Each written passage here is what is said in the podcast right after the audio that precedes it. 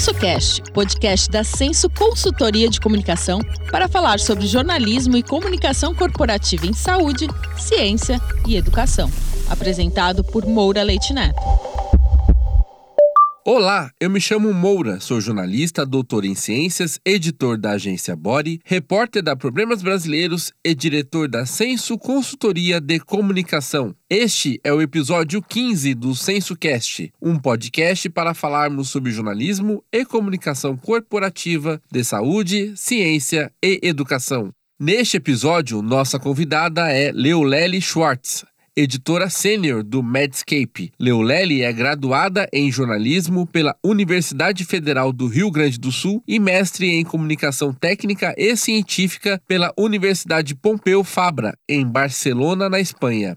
Ela atua no Medscape desde julho de 2017, para onde levou suas experiências anteriores nas redações do IG, Isto É, e veja, foi também gerente de comunicação no Instituto do Câncer do Estado de São Paulo, o ICESP. O Medscape se autodefine como o principal destino global online para médicos e profissionais de saúde em todo o mundo, oferecendo as últimas notícias médicas e perspectivas de especialistas. Foca também em educação médica continuada. O acesso ao conteúdo do Medscape é liberado a partir de um cadastramento gratuito. A jornalista Leoleri Schwartz, editora sênior do Medscape, está conosco para contar sobre os bastidores da produção de conteúdo jornalístico e de educação médica continuada no veículo. Leoleri, obrigado por participar do episódio 15 do CensoCast. Como o Medscape, por meio da linguagem jornalística, dissemina conteúdo médico científico para médicos, Léo? Tudo bom, Mora? Tudo bem. Obrigado pela oportunidade de participar do programa. Acho que a gente pode começar falando um pouquinho uh, da história do Medscape. O Medscape surgiu há cerca de 25 anos nos Estados Unidos e o objetivo básico sempre foi levar informação relevante, correta e atualizada sobre medicina e saúde, com um olhar mais voltado para médicos e profissionais de saúde nos diversos campos de atuação. A gente não produz conteúdo para público leigo, ou seja, público não médico. Isso é feito pelo WebMD. Na verdade, o Medscape é um braço do WebMD, né? O WebMD é, é, é um braço voltado mais para o público consumidor de serviços de saúde, que seria mais o público leigo. Então, é uma linguagem bem diferente, né? Um, que é mais a linguagem dos jornalões, né? Dos sites, dos grandes sites, dos grandes uh, meios de comunicação uh, uh, que abordam temas de saúde. E o Medscape é mais voltado realmente, a gente chama de nosso braço profissional, né? Um, voltado mais para médicos e profissionais de saúde. Os nossos conteúdos hoje são divididos em notícias, né, especiais, um, opiniões, revisões de literatura médica, perspectivas, né, um panorama de como que está um determinado tratamento, enfim, o que, se sabe hoje já sobre uh, alguma doença, uma condição. E a gente também tem casos clínicos, testes, uh, desafios interativos, tudo isso para agregar, né, e, e acompanhar a, a, trajetória do médico ao longo da carreira dele, né. Uh, o Medscape surgiu muito focado em acompanhar o ciclo de vida do médico, né? Então a gente também fala um pouco para uh, estudante de medicina e a, até para médico aposentado. A gente tem muito médico aposentado que escreve para gente, que inclusive participa, uh, não só como leitor, mas também como produtor de conteúdo, né? E qual que é a estrutura hoje, Leonelli, uh, do Medscape global? Então, Bom, o Medscape já existe há 25 anos, o Medscape americano, né, que a gente chama de Medscape US, né? E hum, em 2016, acho que desde 2016, a gente mantém edições em português, espanhol, francês e alemão, tá? Uh, há mais ou menos três anos, uh, um pouco antes da pandemia, inclusive, uh, se juntaram ao grupo toda a operação da Univades Europa, tá? Então, Univades França, Univades Alemanha, Univades Espanha, Itália e Reino Unido. E também uma marca na Alemanha, chama Coliquio, e outra na Bélgica, que chama Med Quality. E mais recentemente, acho que foi em abril desse ano, março talvez, uh, o grupo Sanet, da Espanha, tá? Todas essas marcas que produzem conteúdo para médico, profissional de saúde, uh, tudo isso forma hoje o que a gente chama de rede profissional do Medscape, que uh, produz conteúdos globais, mas também conteúdos customizados para os seus respectivos mercados locais, né? No ano passado, a gente lançou também o Medscape Canadá, porque sentiu-se que havia essa necessidade, né? Os canadenses acabavam indo para o Medscape americano, né? E, e sentiu-se essa necessidade de ter, um, um, enfim, um, um, conteúdo mais voltado para o médico canadense e também o Medscape UK, né? Que é o Reino Unido. Acho que é isso. Assim, a gente tenta ser. Eu acho que hoje o Medscape é o grande uh, destino de conteúdo, de informação médica para profissional de saúde médico. Você bem falou que o Medscape tem diferentes idiomas. Ah, no caso do espanhol, ah, o alvo é apenas a Espanha ou os países da América do Sul e Latina também? Também. Bom, uh, a gente tem essa divisão, né? A edição americana, US, e as edições globais. Nas edições globais, o foco está em França, Alemanha, Espanha, Itália, Reino Unido, Canadá, México e Brasil. Por exemplo, a gente do Medscape em português, a gente fala para Portugal. Uh, a gente está fechando, inclusive, uma parceria com uh, uma sociedade de, de, Portugal e espero que seja apenas a primeira de, de mais. Uh, mas a gente, o nosso foco segue sendo o Brasil por causa do mercado, um mercado infinitamente maior, né? Então, mas que em português está focado no médico brasileiro. Você está aqui em São Paulo para ficar dois meses no Brasil, mas a sua atuação se dá no Canadá. Ah, como que é para você editar no Medscape em português remotamente? Esse mundo híbrido que a gente está vivendo hoje, o quanto isso é, é, enfim, tem sido possível? É, editar um site em português desde Vancouver, no Canadá, não é uma coisa muito simples, né? Uh, eu tenho muitos anos de jornalismo de saúde e ciências uh, passados no Brasil, né? E isso me rendeu muitas fontes e, e alguma experiência na área. Então, eu acho que eu, eu, sempre sigo, né, cultivando essas fontes e os contatos, uh, felizmente, são coisas que uh, são relações que dá para manter mesmo com a distância, né? Uh, a gente tem uma equipe pequena, tá? Mas ela é bem azeitada para enfrentar esse desafio diário aí, que é estar a par do que, que acontece no Brasil, estar a par daquilo que é relevante, né, para nossa audiência e pensar, assim, principalmente em conteúdos que consigam dar para o profissional de saúde mais aquilo que é noticiado pelos grandes meios de comunicação voltados para o público não especializado, né? Então hoje a gente, nós somos duas pessoas que se dividem na edição, nós temos três copy editors, que são as pessoas que pegam esse texto e adaptam ele, corrigem, né, ortografia e estilo. Nós temos uma equipe com seis tradutores médicos, que são tradutores que são médicos, é, porque a gente entende que traduzir uh, conteúdo médico, principalmente falar de, de enfim,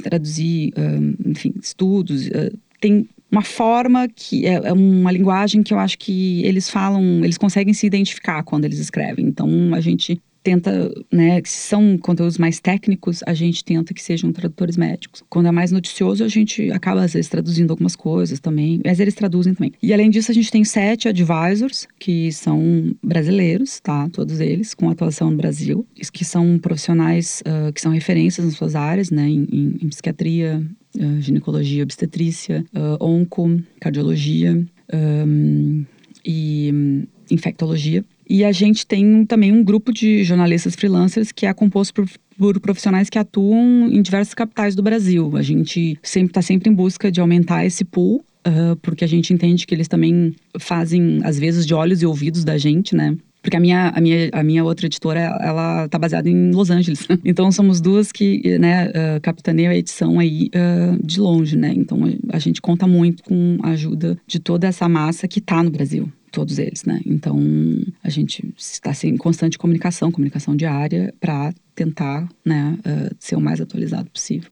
Leolele, quais são os elementos que o Medscape usa para tornar os temas de especialidades uh, específicas, médicas específicas, também interessantes para médicos que não são dessa área? Por exemplo, uma pauta sobre saúde do coração interessar para especialistas não cardiologistas? É uma, uma ótima pergunta. É, eu, eu, penso que esse hoje é o, é o, grande diferencial do Medscape, é isso que eu sempre falo para as pessoas. Um, a gente produz uh, conteúdos relevantes e atuais que interessam a diversas especialidades. Então, um, o nosso conteúdo ele é produzido e editado para ser compreendido pelo médico generalista, pelo residente e, em certo grau, até mesmo pelo estudante de medicina, tá? Uh, eu sempre digo para os médicos e para os jornalistas que escrevem para nós que o nosso texto ele não pode ser tão hermético e, e, cheio de siglas e jargões de uma especialidade, a ponto dele não ser compreendido por outro especialista por um cara de outra especialidade. Mas ele também não deve ser tão beabá a ponto de se tornar banal para uma pessoa que conclui uma faculdade de medicina. E são detalhes, mas detalhes que fazem diferença, né? Uh, para o médico ler aquilo e falar, não, isso aqui é para mim, isso aqui não é para o leigo, né? Então, eu acho que quem lê o Medscape busca novidades sobre a sua área, mas também muito sobre outras áreas. E eu acho que cada vez mais a, a medicina, na medicina a, tem várias áreas interagindo, né? Eu acho que um exemplo que eu gosto sempre de citar é, é assim, é um, um o exemplo que eu gosto muito de citar é o exemplo da, da semaglutida, liraglutida da vida, né? Quer dizer, uh, são medicamentos que foram uh, super indicados, né? Já estão sendo indicados para obesidade, mas inicialmente foram indicados para diabetes, uh, ou até mesmo os inibidores de SGLT2, né? Um, Hoje já tem estudos bem importantes falando que eles são, assim, tem uma mudança muito grande nos desfechos duros de, de, de cardiologia, né? Insuficiência cardíaca, principalmente. Então, assim, foi toda uma classe de medicamentos que obrigou os cardiologistas a aprenderem com os endos, né? Com os endocrinologistas, né? Com quem tratava diabetes. Então, eu acho que o grande diferencial da gente hoje é esse, assim, a gente ser capaz de falar o médico aquilo, não só aquilo que acontece na especialidade dele, uh, mas também o que está rolando nas outras, né? Assim, principalmente nas, nas especialidades que acabam meio que se misturando um pouco, né? E, Léo, o Medscape em português tem uma aba, né? A aba de notícias e perspectivas, que traz um conteúdo jornalístico sobre mais de uma dezena de áreas médicas diferentes, né? Você até listou algumas delas. Qual é o volume de textos produzidos sobre cada uma dessas especialidades e quais são as que demandam o maior interesse da audiência hoje, do público do Medscape? É, a gente acaba. Um, uh, assim, eu não saberia te dizer ex exatamente qual é o, o, a, o, volume em cada especialidade, mas a gente eu sei que a gente acaba produzindo uh, mais coisas sobre as especialidades que uh, geram mais audiência, né? Hoje, por exemplo, a gente publica uma média de seis conteúdos diários, entre notícias, especiais, opiniões, revisões, perspectivas, casos clínicos, testes, desafios. E, e hoje, assim, a gente sabe, né, que as, as especialidades que mais geram audiência são cardiologia, oncohemato, diabetes e endocrinologia, mas principalmente diabetes, né? Neuro, neuro, neurologia e neurocirurgia, psiquiatria e gineco. Né? São, então a gente acaba publicando mais coisas, naturalmente mais coisas a respeito desse, dessas uh, especialidades, né? E, Léo, é, você como uma pessoa de redação, que já foi assessora de imprensa, assessora de comunicação, né? A gente se conheceu quando você estava no ICESP, né? Qual é a dica que você dá aos colegas assessores de imprensa? Qual é o perfil de sugestão de pauta que costuma ter maior aceitação da equipe do Medscape? Acho que é uma ótima, outra ótima pergunta. Acho que a, a principal dica é, assim, o foco do Medscape é médico, não é público leigo. Uh, parece mentira, mas diariamente eu recebo dezenas de sugestões de pauta que elas seriam ótimas na Folha, no Estadão, mas que elas não têm apelo para o médico brasileiro, né? Uh, acho que, assim, a minha sugestão para quem está oferecendo pauta, assim, pense se um médico se interessaria sobre isso. Uh, em seguida, acho que pensar sobre como oferecer esse conteúdo também eu entendo, sabe, que é difícil para quem passou a vida toda divulgando ciência e saúde para leigo fazer esse quase que um caminho inverso, né? Ou seja, pensar com a cabeça do médico ou do gestor de saúde ou do pesquisador. Um, veja, eu não acho que. Acho assim, acho que o que serve para o leigo serve também para o médico, óbvio. Mas esse médico vai ler isso no Estadão, no G1, na, na Veja, enfim. Tudo muito bem explicado por jornalistas excelentes, experientes em comunicação científica, você entre eles. Então, assim, uh, eu acho que o nosso conteúdo ele não tem a pretensão de com, competir com, com, uma, com essas pessoas. O factual de um assunto, eu acho que ele interessa ao médico como profissional, assim, mas ele vai ler isso, factual ele vai ler nos grandes, nos grandes veículos. O que a gente faz é um pouco diferente, é só para ele, é numa linguagem com a qual ele está familiarizado e, e também, assim, a gente foca em um ou mais contextos que são específicos para ele. Um, então, a gente sofre um pouco também, assim, às vezes, uh, né, principalmente o pessoal que trabalha uh, em órgãos públicos, assim, é claro, eles querem, eu entendo a visão, eu já fui assessora de comunicação, eu entendo, né, você quer uh, esparramar isso, né, você quer que todo mundo fique sabendo. e muitas vezes a gente é preterido para um embargo, alguma coisa, porque hum, eles preferem publicar hum, né, em, em, veículos maiores não é o mesmo público, né? Eu sempre falo, gente, calma, não, eu não vou. Primeiro que a gente tem uma, assim, a gente é super rigoroso em relação ao embargo. Até porque se eu furar um embargo, eu sofro consequências terríveis. Fora do Brasil, assim, isso é super grave. E no Brasil também, né? Então, assim, a gente respeita o embargo. Então, assim, é, é, é e, e, e, às vezes a gente acaba não tendo um, um, um exclusivo porque eles acham que é mais importante dar em outros veículos. Eu também acho que é. Só que é outro público, é outro foco, é outra. Então não tem problema dividir com a gente, né? Isso eu sempre falo. Mas eu acho que a, a dica é essa: é pensar de que forma isso afeta a vida do médico e dar essa roupagem, entendeu? Porque assim, saber que o jovem brasileiro tá tendo mais diabetes, Cláudia Colucci, maravilhosa, vai explicar muito bem, entendeu? O médico não precisa ler. É pensar, talvez, assim, bom, então tá, então como que isso se traduz? Como, que eu, como é que eu vou. Como é que, eu faço com essa informação? Como que eu aproveito essa informação para um acionável na minha vida, na minha rotina da clínica, né? Acho que é isso.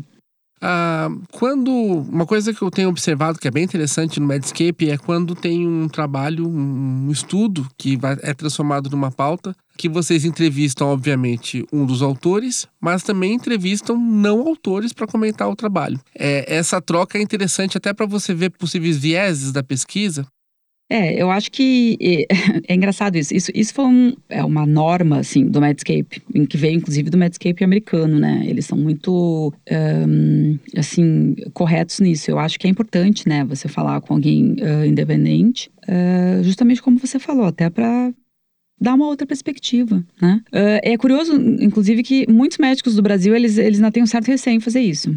Né? É uma pena, eu acho uma pena. talvez seja alguma coisa cultural, eu não sei dizer, o que, que você acha?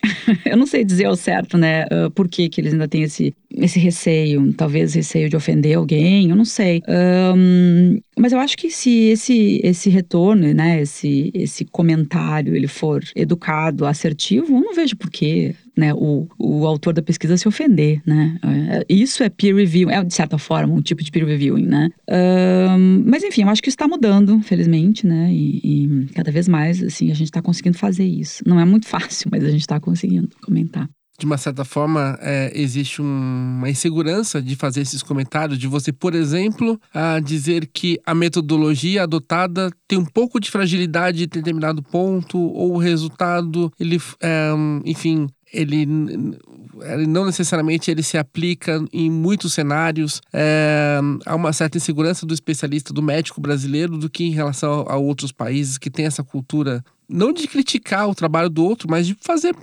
ponderações, né, do, da qualidade científica, né? Verdade. É, é, é, eu acho que é uma coisa cultural. Não sei, acho que é. é talvez porque, hum, enfim, o meio médico seja pequeno, né? Na verdade, assim, a pesquisa, quem, quem faz pesquisa, todo mundo se conhece, talvez eles tenham medo de ofender. Mas eu acho, eu, eu pessoalmente acho uma bobagem. Eu acho que tem que dar feedback mesmo, acho que tem que, tem que se expor, né? Acho que pesquisa é isso, né? Quando você publica, você tem que dar a sua cara a tapa, né? E se a metodologia é frágil, bom, na próxima vez eu vou tentar melhorar isso, ou enfim.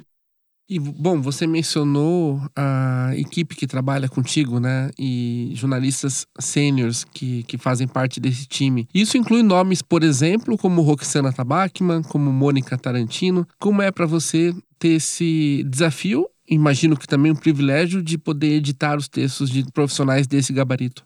Ah, não, para mim é uma honra.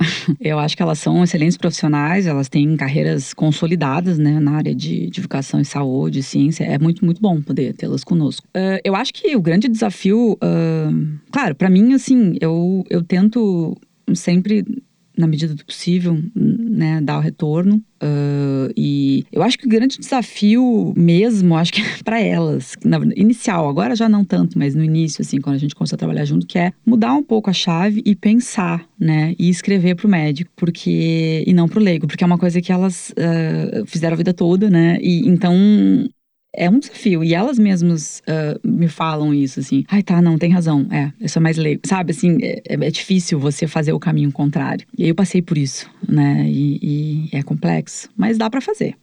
Eu acho que isso até melhora uh, você conseguir uh, pular de um, de um lado para o outro, assim, fazendo coisas diferentes. Eu acho que até melhora a qualidade do conteúdo, né? E além de produzir conteúdo jornalístico, como é que o Medscape eh, contribui é, para uma questão importante da formação do médico, ou seja, como é que o Medscape contribui para a educação médica continuada? Isso, nós temos uma área totalmente voltada para a educação médica continuada. Uh, inclusive, é um outro site, é um outro domínio, e é uma outra equipe que faz isso. Não é editorial, é educação, né? Uh, a gente tem conteúdos muito bem feitos e, e, todos à disposição dos assinantes da rede, inclusive em português. Uh, nos Estados Unidos, essa área é muito forte, né? Pois que uh, as, sociedades médicas uh, de lá, elas exigem que os filiados tenham um número X de créditos uh, de educação médica continuada por ano, tá?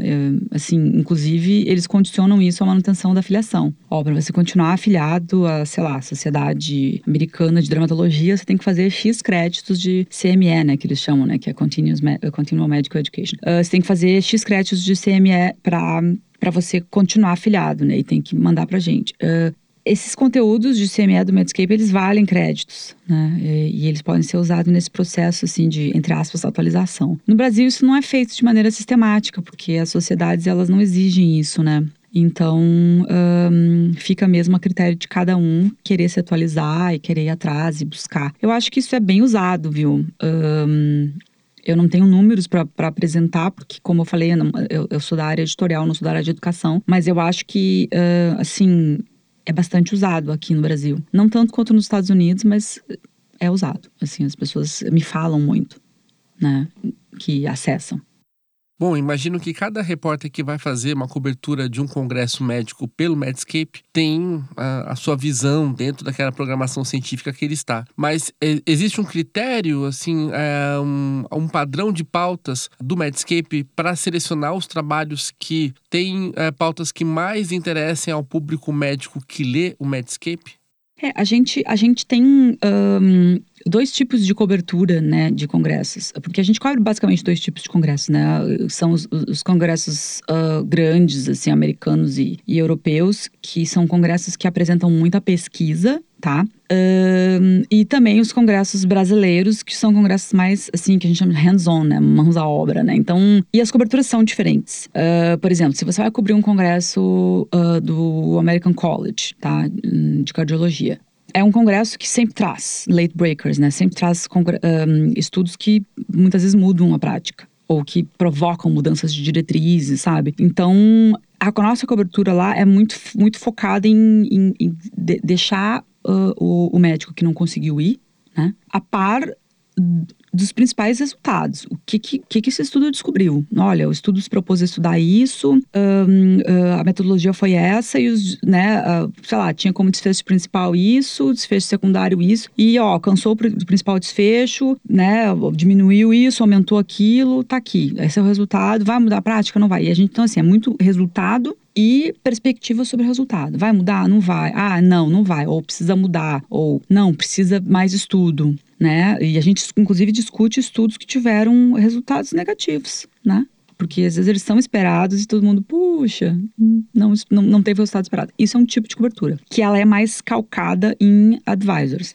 Então, assim, eu tenho dois excelentes advisors de cardiologia, o Dr. Bruno Valdigem e o Dr. Maurício Weingarten. Então, uh, eles vão comigo, tá? Ou online ou presencialmente, e eles gravam com a gente a gente convida profissionais uh, que estão presentes no Congresso, né? Ou, ou, os pesquisadores, se são pesquisadores brasileiros. E, e, a gente fala sobre os estudos, né? Apresenta os principais resultados e, e dá uma perspectiva, uma cor local. Tá? O outro tipo de congresso que a gente cobre são os congressos mais uh, hands-on, é um outro tipo de cobertura, que é uma cobertura mais um, focada, também é focada em vídeos, mas também tem um, um, uma coisa mais jornalística, uh, não tão técnica. Então a gente coloca o jornalista para cobrir, porque a gente quer uh, ter a visão do, da pessoa que assistiu. Então a gente seleciona Uh, as principais, os temas que a gente quer cobrir, que a gente acha mais interessante, e manda o jornalista para cobrir.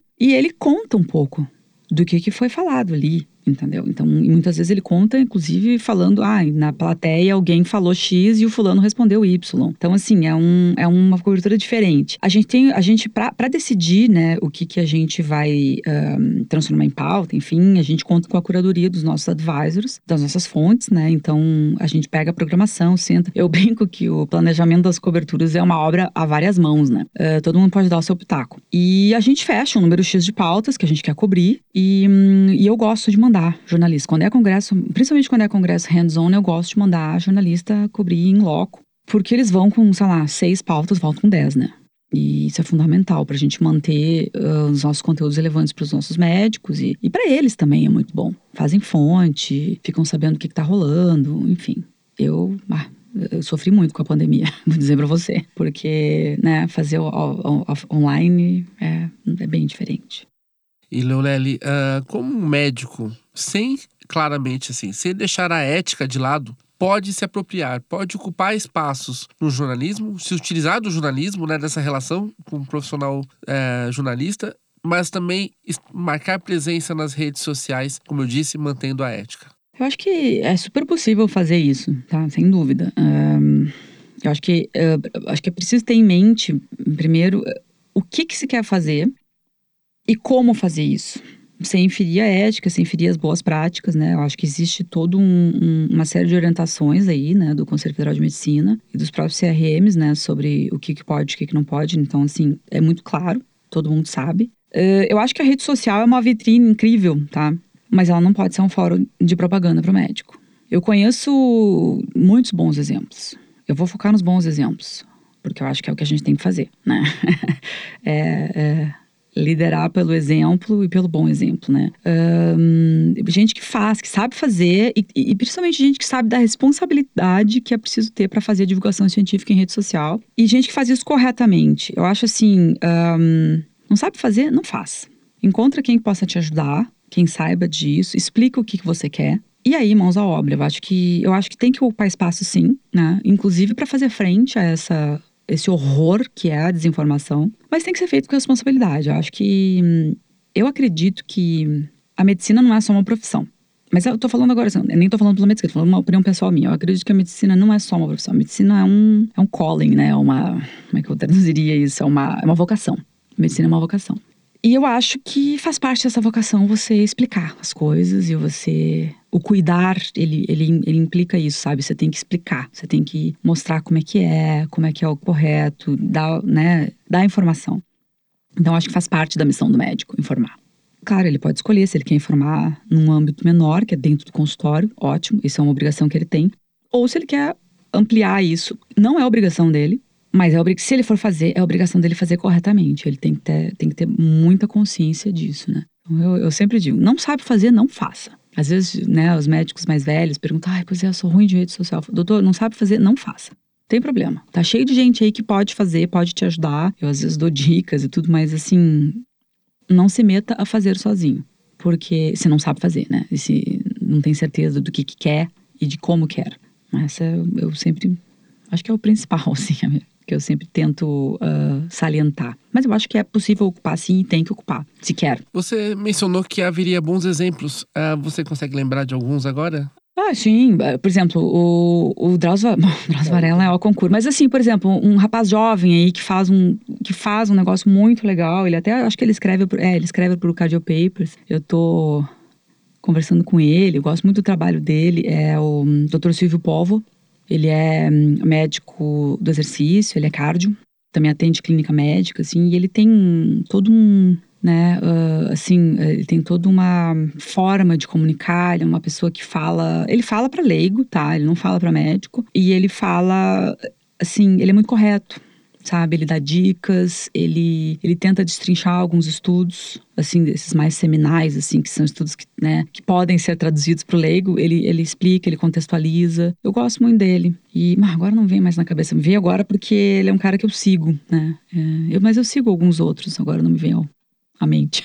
Como o Medscape é um veículo é, voltado para médicos, né? Eu não sei se foi a partir daí que surgiu, por exemplo, uma preocupação ah, em, em, dizer se há conflitos de interesse na produção de conteúdos, né? Ah, e também nos estudos, né? Quando vocês entrevistam especialistas, vocês perguntam se há algum conflito de interesse em comentar sobre aquele determinado assunto. Coisa que não é comum, né? É até recomendável de se fazer até na, na, na grande mídia, mas não é um algo tão costumeiro. É, mas a minha pergunta é, é com relação a o Medscape agora como um veículo que se posiciona também dessa forma com transparência. Ah, como que funcionam as parcerias editoriais que o Medscape tem, por exemplo, que eu observei que vocês declaram, né? Com o Instituto DOR de Pesquisa e Ensino, com a Sociedade Brasileira de Infectologia, a Sociedade de Cardiologia do Estado de São Paulo, SOCESP, tem também Instituto Oncoclínicas, Sociedade Brasileira de Oncologia Clínica, Américas e Prontomed, esse, esses os que, os que eu identifiquei. Há cuidados relacionados ao potencial conflito de interesse na produção de determinado conteúdo? Sim. E como ele é comunicado para a audiência? Vou explicar, eu acho que isso é importante. Eu acho primeiro, assim, explicar um pouquinho sobre as parcerias, tá?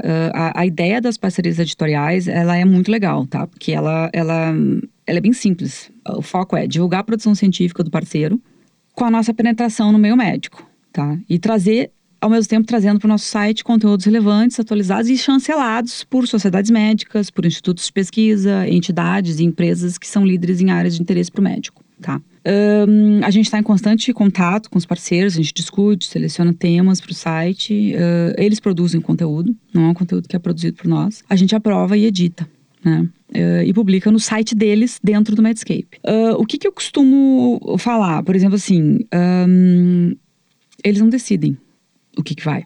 A gente conversa e decide junto. Um, por exemplo, muitas vezes a gente, a gente, muitos parceiros me procuram, ah, tem como divulgar isso, esse curso, não sei, desculpa, assim, se o curso é pago, não tem como.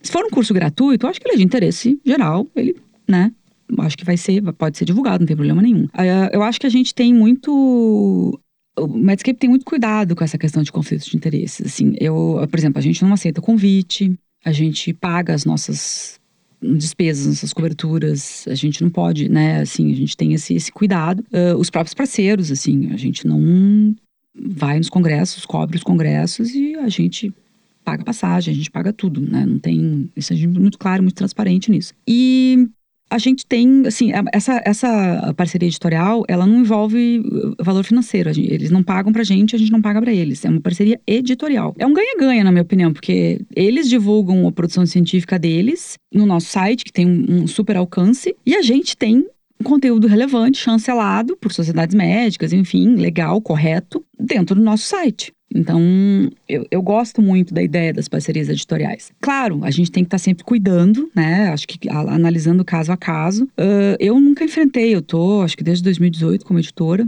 do Medscape, e eu assim, nunca enfrentei nenhum problema com as parcerias, com os parceiros editoriais. Pelo contrário, assim, eles sempre foram super corretos. A gente, eu acho que, que nem você fala, né, você falou da questão do, do de interesse. Eu não acho que é um problema ter conflitos de interesse. O problema é, é você declarar. não declarar. Exatamente. Entendeu? é, e, e, é curioso também, acho que é uma coisa cultural. O médico brasileiro ainda fica meio assim, ele tem pruridos, assim, ele ainda fica meio, sabe, de, de declarar. Eu falo, doutor, assim, não tem problema declarar conflito de interesse. Faz parte, entendeu? É só declarar. Pronto. Sim. Acabou né? Mas acho que está mudando também, sabe? Acho que está mudando. Uh, felizmente, os médicos hoje já estão. Já têm isso muito mais claro, né? E hum, então, enfim, acho que pouco a pouco a gente. É uma exigência que está acontecendo, a gente sempre pede, né? Na medida do possível. E, enfim, e a maioria deles concorda e não há problema nenhum. Eles declaram. Bom, Leolele, uh, muito obrigado por sua participação aqui no episódio 15 do Censo Cash. Algo mais que você gostaria de acrescentar? Olha, eu queria apenas agradecer a oportunidade de estar falando com você um pouquinho mais sobre o nosso trabalho e elogiar a iniciativa do podcast, que é muito legal. Eu espero que todas as pessoas que nos escutam tenham gostado de saber um pouco mais sobre o Medscape e deixo aqui meu convite para acessar o nosso site, né? O endereço é www.medscape.com.br. Ele, ele tem firewall, tá? Ele tem, uh, ele, ele, precisa de inscrição, mas a inscrição é gratuita, tá? Então o Medscape não é pago e jamais será pago. Aliás, esse é um outro diferencial que a gente tem, né? É um conteúdo de qualidade gratuito. Não há muita gente que sabe disso, né? Porque às vezes eles entram no, no site e aí tem que se inscrever, eles acham que é pago. Não é pago. Então, acessa lá, tem bastante conteúdo bacana. Obrigado, Obrigada. Obrigada, amor. Obrigado. E assim encerramos o episódio 15 do Censo Cast. Nos acompanhe nas mídias sociais e em nosso site censo comunicação sem cedilha e sentiu.com.br. Estamos nas principais plataformas de podcast todos os meses com um episódio novo. Um grande abraço e até o próximo episódio. Este podcast é uma produção Censo Consultoria de Comunicação e Estúdio Banca Podcast. Apoio Banca de Conteúdo.